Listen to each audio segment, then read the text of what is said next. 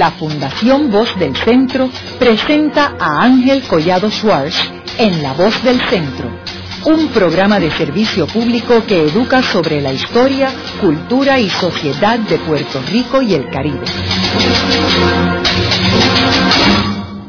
Saludos a todos. El programa de hoy está titulado La historia del periodismo en Puerto Rico. Y hoy tenemos como nuestro invitado a Armindo Núñez Miranda, quien es periodista y editor y es director de adquisiciones en la editorial de la Universidad de Puerto Rico. Eh, Armindo, me gustaría comenzar el programa proveyéndole a nuestros radioescuchas algunos antecedentes sobre el periodismo en Puerto Rico. Como sabemos, durante los tiempos de los españoles había la censura aquí. ¿Cómo es que surge el periodismo en Puerto Rico y cómo afecta el aspecto de la censura en el periodismo? Sí, bueno, el periodismo en su en su soporte en papel, eh, hay un sinnúmero de, de, discusiones, disquisiciones, ideas, teorías de cuándo aparece por vez primera, uno relacionado con la llegada de la imprenta a Puerto Rico. Unos hablaban del 1803, otros hablan del 1805, otros hablan del 1806 e incluso se habla de 1807. No obstante, la mayor parte de los historiadores han apuntado eh, en sus hallazgos de la información de cuándo llega la, imprenta a Puerto Rico, se supone que sea en el año 1806. Eh, el problema que siempre hemos tenido es que la Gaceta, que fue el primer periódico y que fue el periódico oficialista, aparece en el 1806, pero lo que tenemos es una, una colección destruida la mayor parte, son retazos de esa, de esa colección, no, no está la colección completa en el archivo general aquí en Puerto Rico, no contamos con ello. Por lo tanto, no podemos eh, trazar una historia de la Gaceta en esos primeros eh, cuatro años eh, de cuándo efectivamente aparece la Gaceta. hay un historiador español de apellido Márquez que él plantea que es en, aproximadamente en el mes de marzo de 1806. Entonces, conjeturando, ¿no? ¿Y sabemos si, por ejemplo, en Cuba o en Santo Domingo ya había periódico? Eh, sí, sí, sí. o sea que Puerto Rico fue el último, igual que la imprenta. Eh, sí, sí, porque la imprenta llega mucho más tarde acá. De hecho, hay una teoría que planteaba don Lidio Cruz Moncloa, que era un francés llamado de la que llega a Puerto Rico eh, y es el que trae la imprenta, el, teniente general o mariscal Toribio Monte, que era el gobernador en aquel momento, pues estaba muy interesado en tener la imprenta para precisamente tener un periódico oficial en el, en el viejo San, en San Juan, ¿no? Eh, naturalmente nosotros siempre éramos la importancia nuestra era militar y no teníamos ese desarrollo, ni teníamos universidad, ni teníamos bibliotecas grandes, ¿no? Porque la, la biblioteca que, que, tenían los dominicos también eh, fue quemada, ¿no? En una de las invasiones de los holandeses, ingleses. Pero no obstante eso, antes de aparecer periódicos en, en, en su formato de, de papel, que se precisaba entonces una imprenta, eh, había un tipo de periódico en Puerto Rico eh, que, mm, que, era como un papel que se ponía como un edicto y realmente era un solo ejemplar que aquellos que eran alfabetizados, los que podían leer, lo podían eh, leer en la puerta o en, la, en el muro del edificio donde lo pusieran y, tenía acuarela, las ilustraciones eran de acuarela eh, o dibujo. De hecho, hay una, en el archivo podemos encontrar, eh, uno de ellos se llamaba El Sombrero, que era del pueblo de Vega Alta, se publicaba en el, en el pueblo de Vega Alta, y era un, la publicación evidentemente no era ni diario ni semanario, pero probablemente era un mensuario que, que se distribuía eh, si la persona iba y se paraba frente a ese muro o a esa puerta y leía el periódico y ahí se informaba de, de, detalle. ¿Y qué año fue ese periódico? Ese, ese periódico a finales del siglo XVIII estaba y era humorístico, el sombrero. O sea que ese viene antes de la Gaceta. Ah, sí, porque ya la Gaceta en formato ya tenía que tenía que existir aquí la imprenta porque era, era en papel, ¿no? Y, sabía... ¿Y qué distribución tenía la Gaceta y cómo se distribuía? Bueno, la Gaceta la distribuía el propio el régimen, ¿no? Oficial del país. Y era una, un periódico donde aquellos comerciantes, militares, estaba dirigido hacia ese sector que estaba relacionado fundamentalmente con el gobierno con las instituciones de, gobierno. Incluyendo la iglesia. Sí, claro, evidentemente. Entonces, obviamente no, no hacía falta la censura porque el propio gobierno era el que lo hacía. ¿Y qué tiempo dura ese periódico de la Gaceta? Pues es, uno de los periódicos de más, eh, de más años en Puerto Rico, porque cuando la invasión, el periódico continúa hasta el 1906 eh, que incluso cambia el, el, título, la Gaceta, periódico oficial of Puerto Rico. pero que siguió también tratando de ser un periódico oficial, pero entonces del, del, del cambio de gobierno. Pero duró alrededor de 96 años su publicación. ¿Y entonces qué otro periódico se publicó durante el siglo XIX? Bueno, en, durante el siglo XIX eh, nosotros podemos ver una cantidad enorme de periódicos. Hoy en día se habla de los periódicos regionales como, como experiencias excepcionales, pero durante el siglo XIX la cantidad de periódicos era enorme. Habían diarios en Mayagüez, habían diarios en Ponce y habían diarios acá en, en San Juan. Y una cantidad de periódicos eh, liberales que por los vaivenes de esa censura, pues eh, tenían una duración muy corta. Tan pronto en ese periódico aparecía eh, algo que el gobierno entendía que iba en contra de los intereses del, oficiales, pues se censuraba, se cerraba, los metían presos a los dueños o a la plantilla de periodistas en ese momento. Eso le da al periodismo del, siglo XIX en Puerto Rico unas características muy particulares, que es un periodismo que es más que informativo, es un periodismo que se enfrenta a un proyecto ideológico en contra de los planteamientos de la derecha institucionales, o son liberales, o son los oficialistas como la Gaceta y otros periódicos que contemplaban esa, esa postura del, del, gobierno español. Y, pero no obstante, hay una cantidad de, de pequeños periódicos, que no me gusta decir periodiquitos, pequeños periódicos no solo porque tenían una tirada bien limitada y las páginas no pasaban de cuatro, cinco, eh, cuatro, seis u ocho páginas, sino que su duración era muy corta porque el gobierno los perseguía. Y entonces por eso hubo tanto periódico con unas características humorísticas, porque en el humor, se con el humor se trataba un poco de obviar la censura, de, de manejarla, de encubrir esa postura eh, de, confrontamiento ¿no? adversativa con el, el gobierno eh, de turno español. Claro, cuando había cambios de tendencias liberales en el gobierno español, pues en esos momentos había una apertura. ¿Y esos periódicos se vendían o se regalaban? Esos periódicos se vendían, pero a un costo muy pequeño. ¿Y circulaba en los grandes centros como San Germán, Ponce? Claro, claro. O sea que no era solamente San Juan. No, en Mayagüez tenía sus periódicos y Ponce tenía sus periódicos de hecho, periódicos en el siglo XIX como, como La Democracia, son periódicos que todos surgen en, en, Ponce, ¿no? Y en términos de los periodistas, habían que, ¿cuál era la figura destacada en el periodismo del siglo XIX? Bueno, en el periodismo del siglo XIX hubo una cantidad increíble de, de grandes figuras. Podemos hablar desde Nemesio Canales a, a finales y principios del siglo XX, pero podemos empezar por José Julián Acosta, podemos hablar de Luis Muñoz Rivera, podemos hablar de una figura eh, importantísima que es eh, Sotero Figueroa Fernández. Y a finales del siglo XIX una figura como Iscoa Díaz, Evaristo Iscoa Díaz. Esto sin contar la cantidad de escritores que incursionaban de forma natural ¿no? al, periodismo, que hoy en día se establece el novelista que escribe de vez en cuando en el periódico, Pero antes un, novelista como Manuel Cero Gandía eh, tenía su periódico.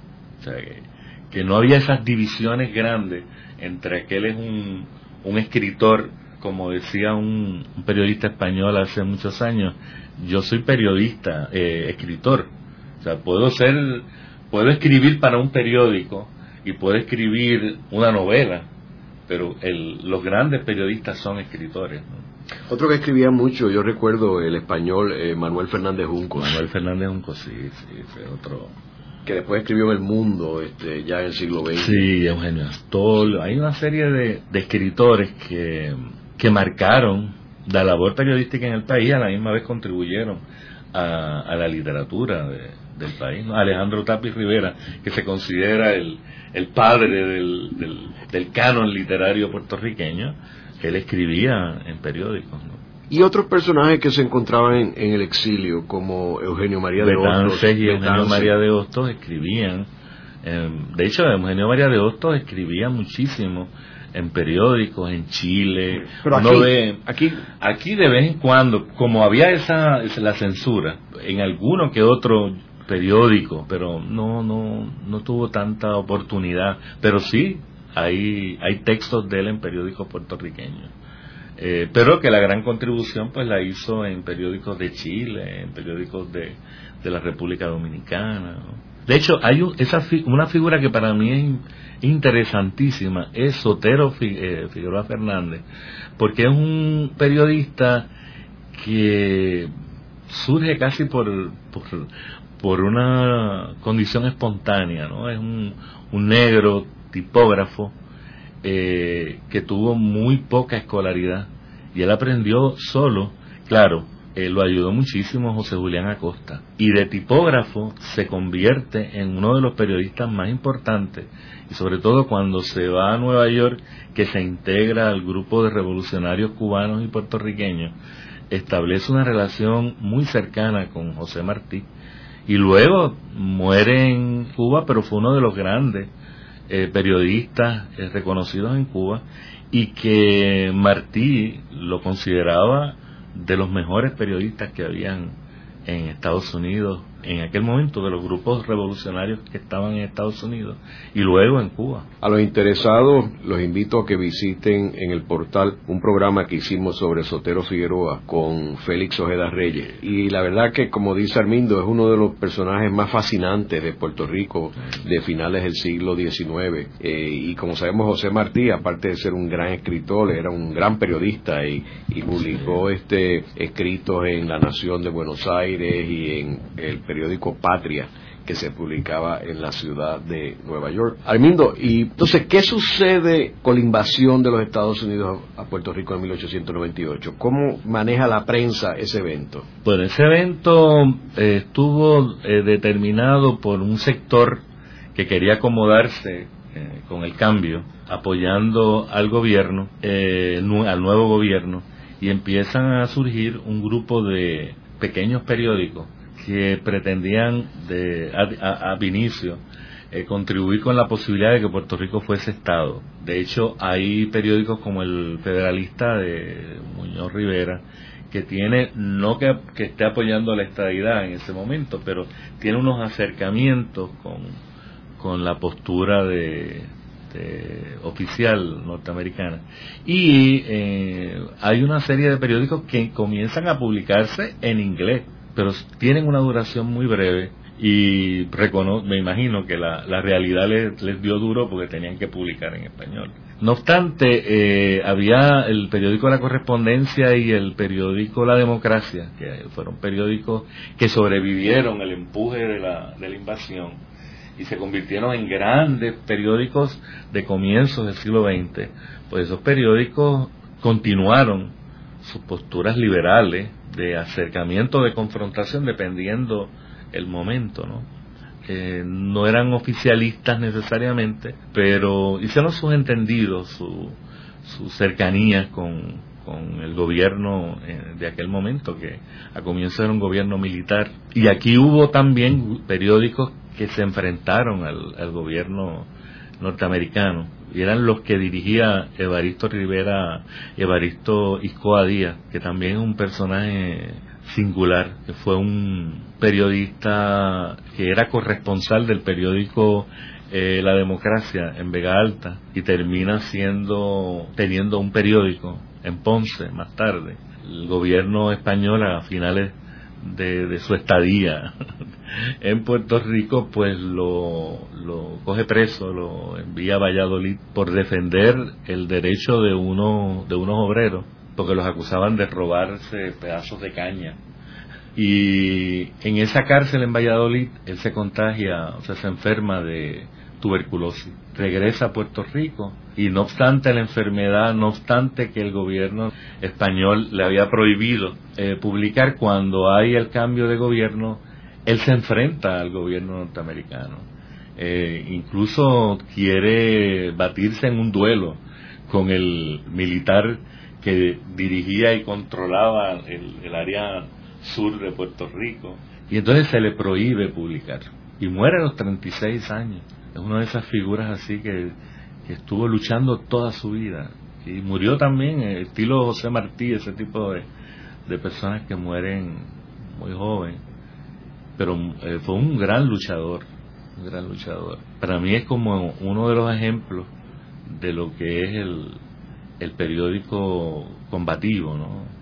sobre todo a principios del siglo XX. Ahora, Armindo, volviendo otra vez a estos periódicos bilingües, como el Puerto Rico Herald, para ser específico, eh, que es el periódico que publica eh, Luis Muñoz Rivera, y que lo publica en inglés y en español, en el mismo ejemplar, o sea, no es que haya una versión en inglés y una en español, sino el mismo ejemplar está en inglés y en español, y que él eh, circula en la ciudad de Nueva York eh, no sé si en Washington, pero por lo menos en Nueva York se circulaba ese periódico y en Puerto Rico. Eh, ese periódico eh, se publicó por unos años, ¿correcto? Sí. ¿Hasta qué año? Fue como hasta el 1907, por ahí, o cinco, entre el 5 y el 7. Correcto. ¿Y no tenemos idea qué circulación tenía ese periódico? No, era, era, era pequeña, bien, muy pequeña. Yo creo que eso se mantenía en los para círculos oficiales y de la y, figura que mm, recordemos la, el, el, problema de, de, alfabetismo que había en Puerto Rico en, esos años. O sea que eran muy pocos los lectores.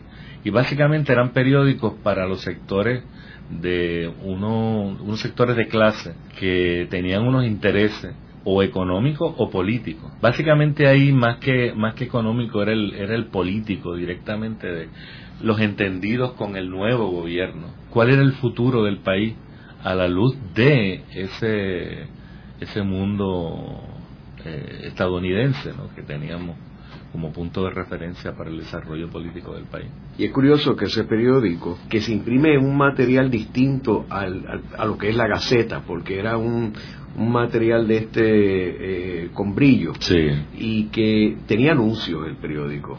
O sea, se anunciaban, yo recuerdo haber visto hoteles, los hoteles, este, también este, productos, había productos que se anunciaban o servicios. Eh, o sea que fue un periódico que yo creo que tiene que haber tenido un impacto, ¿verdad? y, con una figura como Luis Muñoz Rivera, que era un buen periodista y un buen escritor. De todas maneras, el, periodismo a comienzos del siglo XX, ya a finales del siglo XIX, eh, en 1890, se funda la democracia de, de Muñoz Rivera y, y Seno Gandía y se funda también la correspondencia. Y ambos eh, son, son periódicos que empiezan a publicar anuncios y por eso se convierten en periódicos más informativos, el concepto de, del, nuevo periodismo eh, norteamericano de finales del siglo XIX, ¿no? que es un periódico que, que promueve el uso del anuncio como tal. Y entonces los, los textos de los periodistas son mucho más cortos. Y son noticias, el concepto de la noticia como género surge a finales del 19. Eh, no surge, pero sí se le da, eh, le da una característica especial al periodismo. Luego de una breve pausa, regresamos con Ángel Collado Schwartz en La Voz del Centro.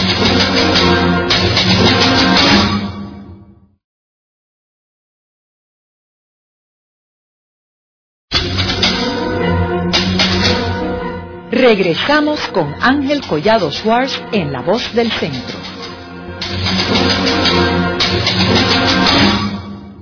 Continuamos con el programa de hoy titulado La historia del periodismo en Puerto Rico. Hoy con nuestro invitado Armindo Núñez Miranda, quien es periodista y editor. Eh, Armindo, en el segmento anterior estábamos hablando de la introducción del periodismo en Puerto Rico a principios del siglo XIX. Y hay un personaje que me gustaría que comentaras algo, que es el intendente Alejandro Ramírez y su publicación a principios de siglo. Sí, el, intendente Ramírez, que se convirtió en intendente Ramírez, él venía de Guatemala, llega a Puerto Rico y se convierte en un elemento importantísimo en, esos años de la, de la administración de las estructuras económicas y políticas en el país.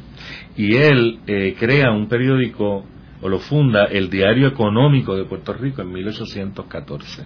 Y era un periódico oficialista, pero no tan, le daba un elemento distinto al de la Gaceta. Eh, y era fundamentalmente un periódico dirigido al aspecto económico del, país. Quiero mencionarle a nuestros radioescuchas que hay un programa también que hicimos sobre el intendente Alejandro Ramírez eh, con el licenciado Salvador Casellas, quien fue secretario de Hacienda, y ahí hablamos de la importancia de esta figura, que es cuando eh, Puerto Rico en realidad trae un administrador, que era lo que era el intendente Ramírez, y se convirtió en nuestro primer ministro de Hacienda o secretario de Hacienda, eh, y que en aquel momento parte de la razón por la cual tiene España que tomar esta medida es porque el situado de México se estaba eliminando y entonces Puerto Rico tenía que relanzarse económicamente porque ya no tenía el mantengo de México, eh, ya que México se había liberado. Eh, así que por eso es que él viene aquí para reorganizar la finanza y entonces dentro de las estrategias de él fue publicar este especie de periódico, pero de con un énfasis estrictamente económico,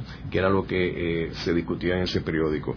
Ahora, volviendo otra vez también a la correspondencia y la democracia. Tú mencionabas de que se eh, fundaron a finales del siglo XIX. Sí, en 1890 se fundan ambos periódicos. Uno lo funda este Muñoz Rivera y el otro lo funda un periodista Ramón B. López y que estuvo relacionado eh, muy de cerca con Manuel Seno Gandía y al comienzo del siglo pues estuvo involucrado en el proyecto de, la correspondencia también, Seno Gandía. ¿Y qué diferencia había entre los dos periódicos? Bueno, el periódico La Democracia era más, eh, no digamos partidista, pero su enfoque era más político, era más ideológico, sin dejarle tener eh, anuncios y el acercamiento noticioso. Tenía una corresponsalía donde quiera, que vamos desde Evaristo, el personaje que mencionaba, Evaristo Iscoa fue corresponsal y podemos llegar hasta figuras como Ruby Black, una periodista norteamericana, que era del círculo más íntimo de Eleanor Roosevelt, la, primera dama eh, de bajo la presidencia de, de, Franklin Delano Roosevelt. Pero una, una figura muy interesante en el periodismo norteamericano, en los círculos de poder de Washington y su relación con, con Muñoz, que fue una relación muy, muy particular. No obstante, ella tenía una muy buena relación con Munali y ella fue corresponsal del periódico La Democracia en, Washington y a través de esa relación ella vive un tiempo aquí en, en, Puerto Rico, que de hecho termina tratando de que sus cenizas se, se rieguen en Puerto Rico, porque vivía enamorada de la isla de Puerto Rico.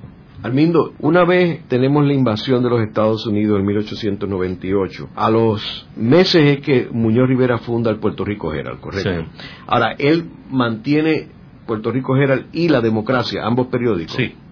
¿Y por qué mantiene los dos periódicos? Eh, eh, yo entiendo que él lo hace porque el, periódico La Democracia continúa con su función histórica que se le había dado desde sus inicios eh, de su fundación en el 90, pero el otro era como un experimento para ver, otear horizontes y escuchar las melodías y la sintonizarse con, con el poder en, en, Washington y en Nueva York, más que un periódico que respondiese eh, o, que fuese dirigido al público puertorriqueño. Ahora, ¿ese experimento eh, fracasó o, funcionó? Sí, evidentemente fracasó. ¿Y él se queda con la democracia hasta qué año?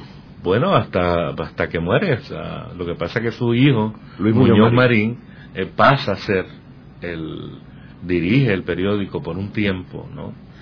Luego cuando se hace dirigente del Partido Popular, pues él crea aquel periódico El Batey, eh, si mal no recuerdo. Eh, pero La Democracia fue un periódico que estuvo también bajo eh, la dirección por un tiempo de, Luis Muñoz Marín. ¿Y la correspondencia? La correspondencia fue un periódico, como te decía, un poco más... ¿Hasta cuándo estuvo publicado? estuvo hasta el 1800, 1940, el 40. El otro estuvo hasta el 42, más o menos, 42, 44. ¿Y qué otros periódicos se publicaban fuera de esos dos? Eh, ahí sí que había una cantidad. O sea, lo interesante en este, en este proceso de investigación, eh, cuando estaba haciendo el, trabajo de búsqueda de fuente, me encontré con, aquí era como toparse con, como decía Cervantes en, a, a Don Quijote, nos hemos topado con, aquí no era la iglesia, que eran legiones de periódicos en toda la isla. Eh, periódicos eh, que hoy llamarían regionales, pero habían periódicos diarios en Mayagüez, habían periódicos diarios en, en Ponce, diarios en, en acá en, San Juan, periódicos pequeños en distintos municipios, en San Germán, Hormiguero, había en Utuado, había en Manatí, o sea, el siglo el siglo XIX, las últimas décadas del siglo XIX y los comienzos de las décadas del XX, pues a la verdad que había una cantidad impresionante de publicaciones en todo el país. ¿Tenemos algún indicio eh, sobre si hubo censura de parte del gobierno de Estados Unidos a la prensa? Bueno, lo que pasa es que la, la censura estadounidense ha sido un poco, o sea, no era eh, aquella censura como la del año terrible del 87, de persecución, cerrar, quemar, destruir maquinaria, meter preso. No obstante, la de, la de Estados Unidos sí era meter preso.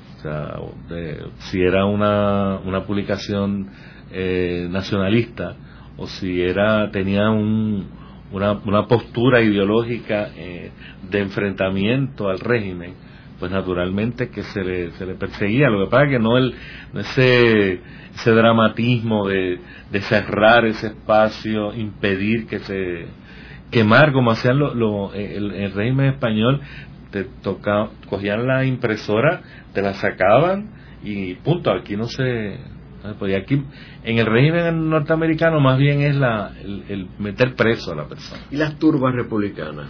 Las turbas, pero no es aquí lo tenemos. En el caso de las turbas eh, republicanas, eran puertorriqueños que abanderados de la coalición o del Partido Republicano, pues ellos iban y tomaban esos espacios. No era el Estado. No era el Estado, no, no es el, un representante del gobierno. El, el, representante del gobierno podía utilizarlos, pero está como en el, en el acecho, está detrás, está escondido lo que se veía era la acción de las turbas republicanas, que fueron terribles, ¿no?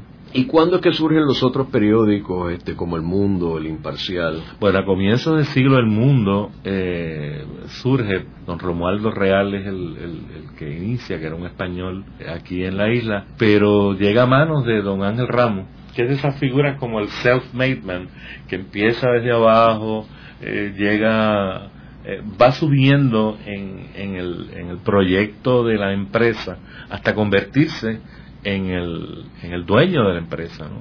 El otro periódico también de, comienzo del siglo XX fue El Imparcial de Ayuso Valdivieso. Y fueron los dos, los dos, ya en el, siglo XX, realmente los dos grandes periódicos fueron eh, El Mundo y el Imparcial. El imparcial muere ya en, los años 60 eh, y el mundo poco más tarde. ambos tuvieron una, una vida de unos cincuenta y tantos años, 52, 56 años. Hay toda una propuesta que algunos especialistas en, en el tema del periodismo no, no, no aceptan, hay una propuesta del historiador Guillermo Baral que en su libro sobre la historia del Nuevo Día establece que el periódico El Nuevo Día, cuando no se llamaba El Nuevo Día y estaba en Ponce y luego el primer nombre del Nuevo Día... Que era cuando Nemesio Canales publicaba el periódico. Ese periódico luego fue eh, transformado en el Día de Ponce y uno de los accionistas, don Luis Aferré, y en el, para el 1945 don Luis Aferré se convierte en, en, miembro de la junta de directores y se convierte en su director luego. Pero era un periódico regional, o sea, de, Ponce, que quedaba en una edición, una tirada en aquella región, y era un periódico pequeño, ¿no? Luego cuando se transforma en el, en el Nuevo Día, que pasa de Ponce a San Juan, se convierte en un periódico nacional, se distribuye en todo Puerto Rico. La propuesta de Guillermo Baral, el historiador Guillermo Baral, es que el periódico comenzó a, final, a, finales de la primera década, segunda década del siglo XX, y por lo tanto es probablemente el periódico, después de la Gaceta, el periódico con más longevidad. Pero hay otros investigadores que, que dicen que no, que la justicia histórica es que aquellos eran, aquello era un periódico distinto y que este es otro, ¿no? Yo recojo en mi investigación, eh, trato de, de, seguir en la propuesta de Guillermo Baral, porque él, él hace un señalamiento de que, de que es un, solo periódico, ¿no? Y él busca los los nombres de los fundadores, la gente que estuvo en distintas juntas de directores, pero de todas maneras hay esa, ese diferendo entre los investigadores sobre la historia del periodismo. ¿Y cómo se diferenciaba el periodismo del mundo con el periodismo del imparcial? Bueno, muchos muchos elementos. El mundo era un periódico que siempre estuvo muy cercano al, al, al mundo oficial de los Estados Unidos, apoyando siempre la propuesta la propuesta política de, Estados Unidos. Eh, mientras en el caso de, del imparcial, todo lo contrario, Ayuso Valdivieso siempre apoyó a, al viso, a los nacionalistas. Era un poco, una forma un poco contradictoria, pero era un periódico que también era prensa amarilla que vivía de, los asesinatos, de las portadas, ¿no? Pero eh, apoyó siempre al, movimiento nacionalista y eh, le dio oportunidad a una figura tan importante en el periodismo que era comunista, que se llamó César Andreu Iglesias. Y allí, Cosas de aquí, que fue la columna que él tuvo mientras duró el, el, imparcial en, durante la década de los 50 hasta principios de los 60, él fue un columnista que nunca se le censuró y que todo lo que él escribía se le, se le dejaba tal y como lo había escrito César. Armindo, hemos estudiado cuáles son las razones, las causas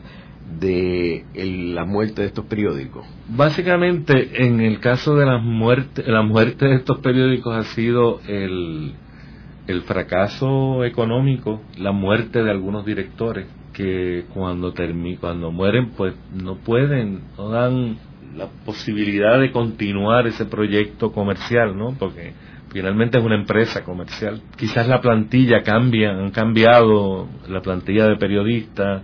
Habían unos columnistas que eso es una característica de del periodismo puertorriqueño sobre todo de finales del siglo XIX y del y del 20 hasta los 60 que habían columnistas los periodos. El, género del, de la columna casi ha perecido en el país. Pero habían figuras como Comba Guerra en el periódico El Mundo, como el, el caso de César Andreu en el, en el Imparcial, Nilita Vientos en El Mundo, con Índice Cultural, que se publicó por muchos años en el periódico El Mundo.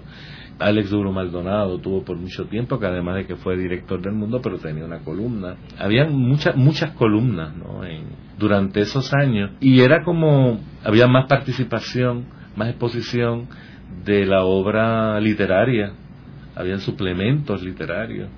Pero no meramente de ensayos, sino que se publicaban poesía obra de creación, cuentos. Todavía a principios del siglo, muchas de las novelas eh, que se producían durante esas décadas se publicaron en el periódico, recordando así lo que se hacía en el siglo XIX, Charles Dickens, Benito Pérez Galdós, que publicaban en el periódico la primera la, primera tirada se hacía en, en periódico. Y eso se, se, hizo mucho en Puerto Rico durante esos años. La transformación del concepto empresarial de lo que es el periódico pues va transformándose de acuerdo a los a los cambios también estructurales y, y tecnológicos. Necesariamente pues si no si ese mm, periódico no se pone al día no se ajusta a las nuevas tendencias desgraciadamente muere, perece como empresa comercial, porque hay que mirar que un periódico es una empresa comercial. ¿Y el periodismo inglés?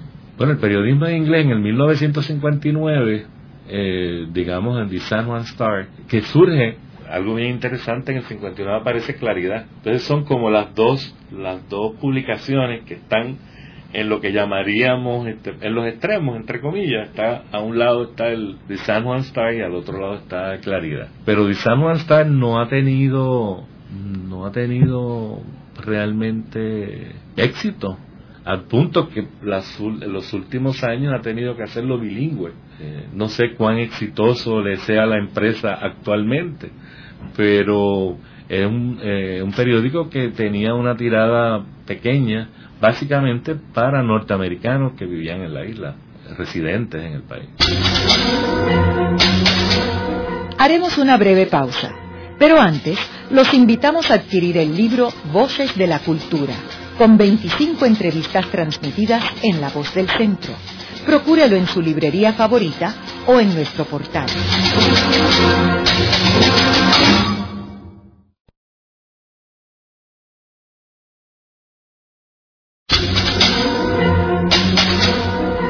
Están escuchando a Ángel Collado Schwartz en La Voz del Centro.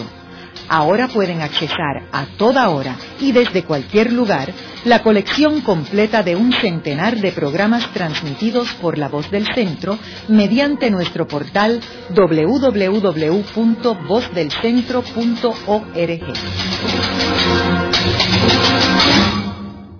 Continuamos con el programa de hoy titulado La historia del periodismo en Puerto Rico. Hoy con nuestro invitado Armindo Núñez Miranda, quien es periodista y editor. Armindo, como sabemos, el, periodismo impreso es lo que hemos estado discutiendo hasta ahora, este, y ha sido el, en realidad el periodismo histórico, este, y el de más permanencia. Sin embargo, en el siglo XX tenemos el desarrollo de los medios electrónicos, primero la radio y la televisión. ¿Cómo impactó el desarrollo de estos medios electrónicos al periodismo? Bueno, surge, eh, cuando surge, cuando aparece el primer, la primera estación de, de radio en Puerto Rico, desde sus comienzos ya tenía una sección que era de noticias, convirtiéndose en un periodismo radial.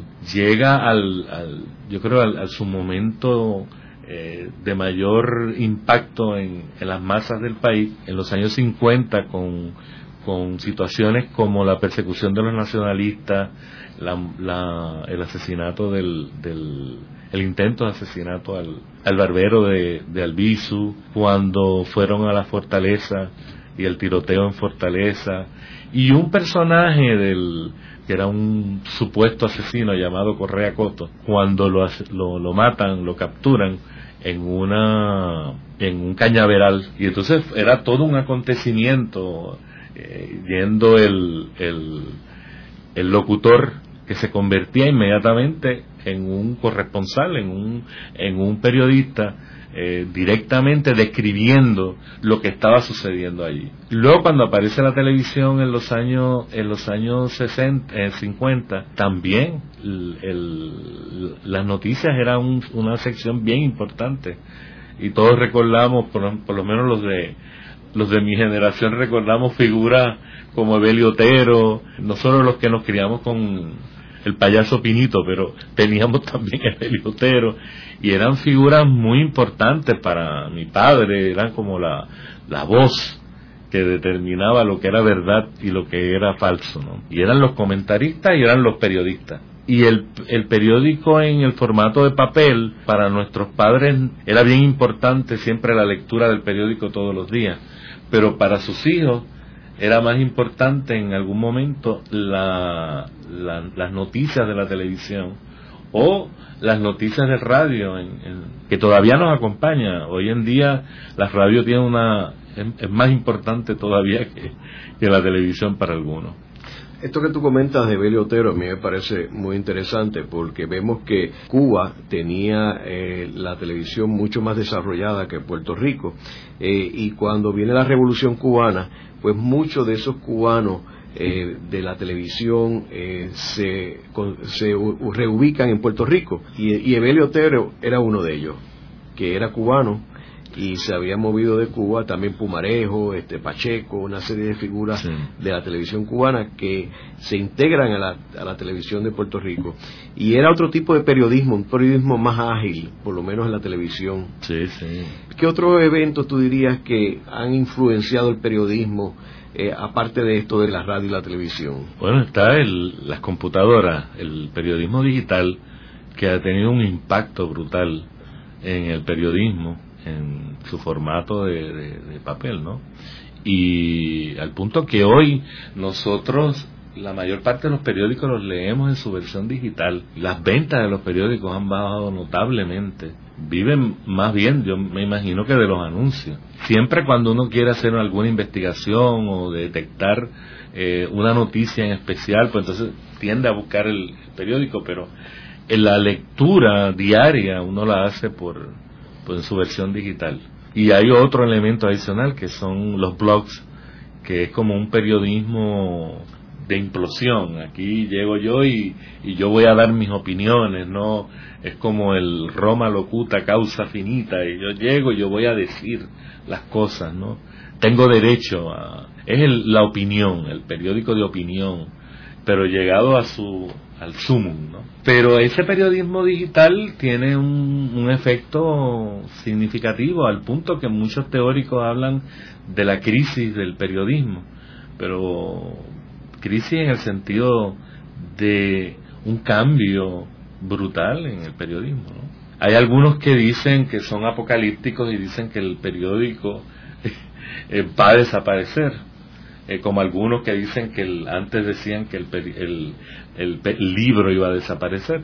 No necesariamente, pero no obstante, la, el efecto tecnológico, la diagramación de los periódicos, la importancia de los textos, eh, eh, se disminuye la cantidad. En la versión digital se puede tener textos más largos porque en la versión en la versión de papel pues va a tener un efecto económico brutal, ¿no? Pero sí, el, el, periódico digital tiene un impacto significativo.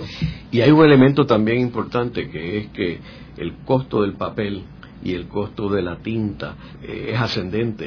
Y la verdad que pues resulta muy oneroso para una empresa tener que imprimir en papel las noticias todos los días.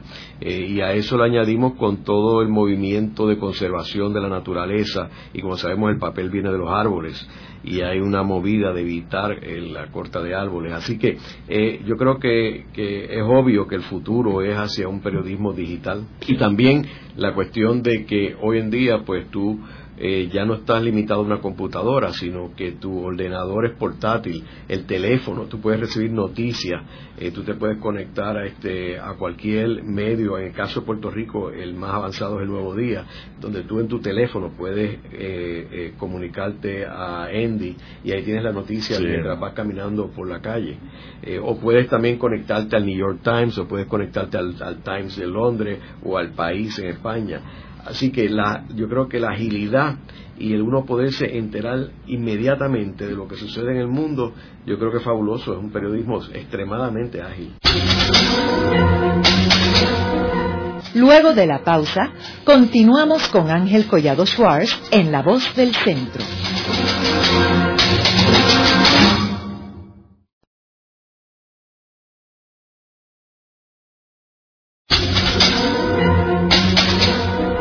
Continuamos con la parte final de La Voz del Centro con Ángel Collado Schwartz.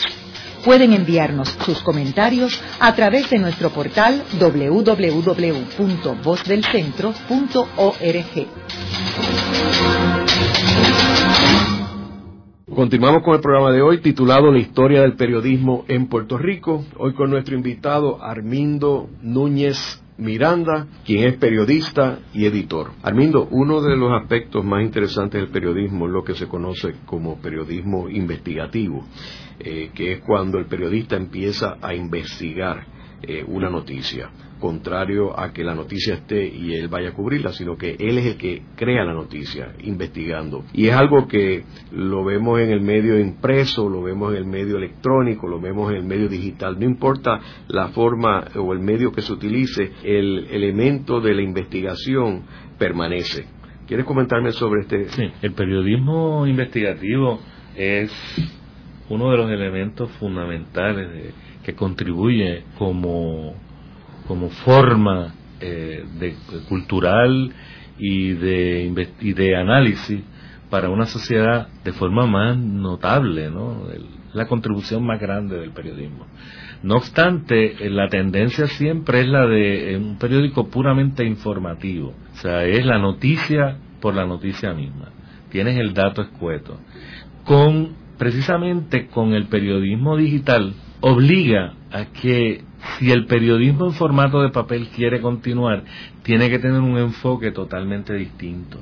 Su acercamiento, más que a la noticia, tiene que ser al proyecto de investigación.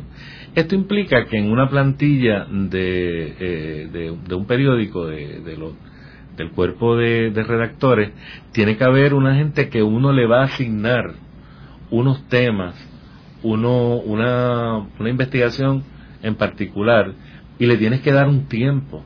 El deadline no va a ser a las 6 de la tarde.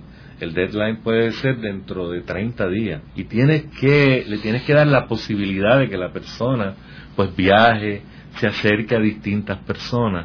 El periodismo, en la noticia por la noticia, se convierte, como decía Héctor Lavoe en un periódico de ayer, toda noticia por la mañana.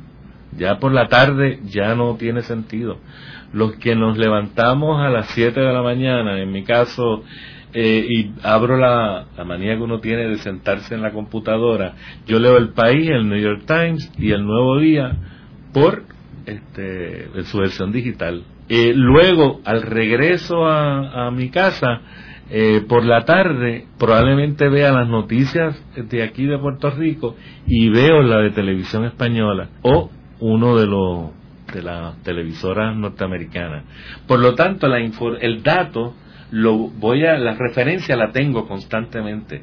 Lo que eh, eh, este ciudadano necesita es alguien que haga un análisis de eso, que le ponga en perspectiva eh, cosas distintas que van más allá del dato expuesto, de que si fulano tuvo que renunciar en Nueva York porque le, descubrieron tal cosa o el, el, barril de petróleo subió a tanto. El periodista que tiene esa función investigativa va a hacer un análisis de eso y buscar los por qué y, y, por dónde van las tendencias en el, en el mundo contemporáneo. ¿Cuáles tú dirías que fueron proyectos de investigación periodística en el siglo XX que dejaron huellas aquí en el periodismo en Puerto Rico?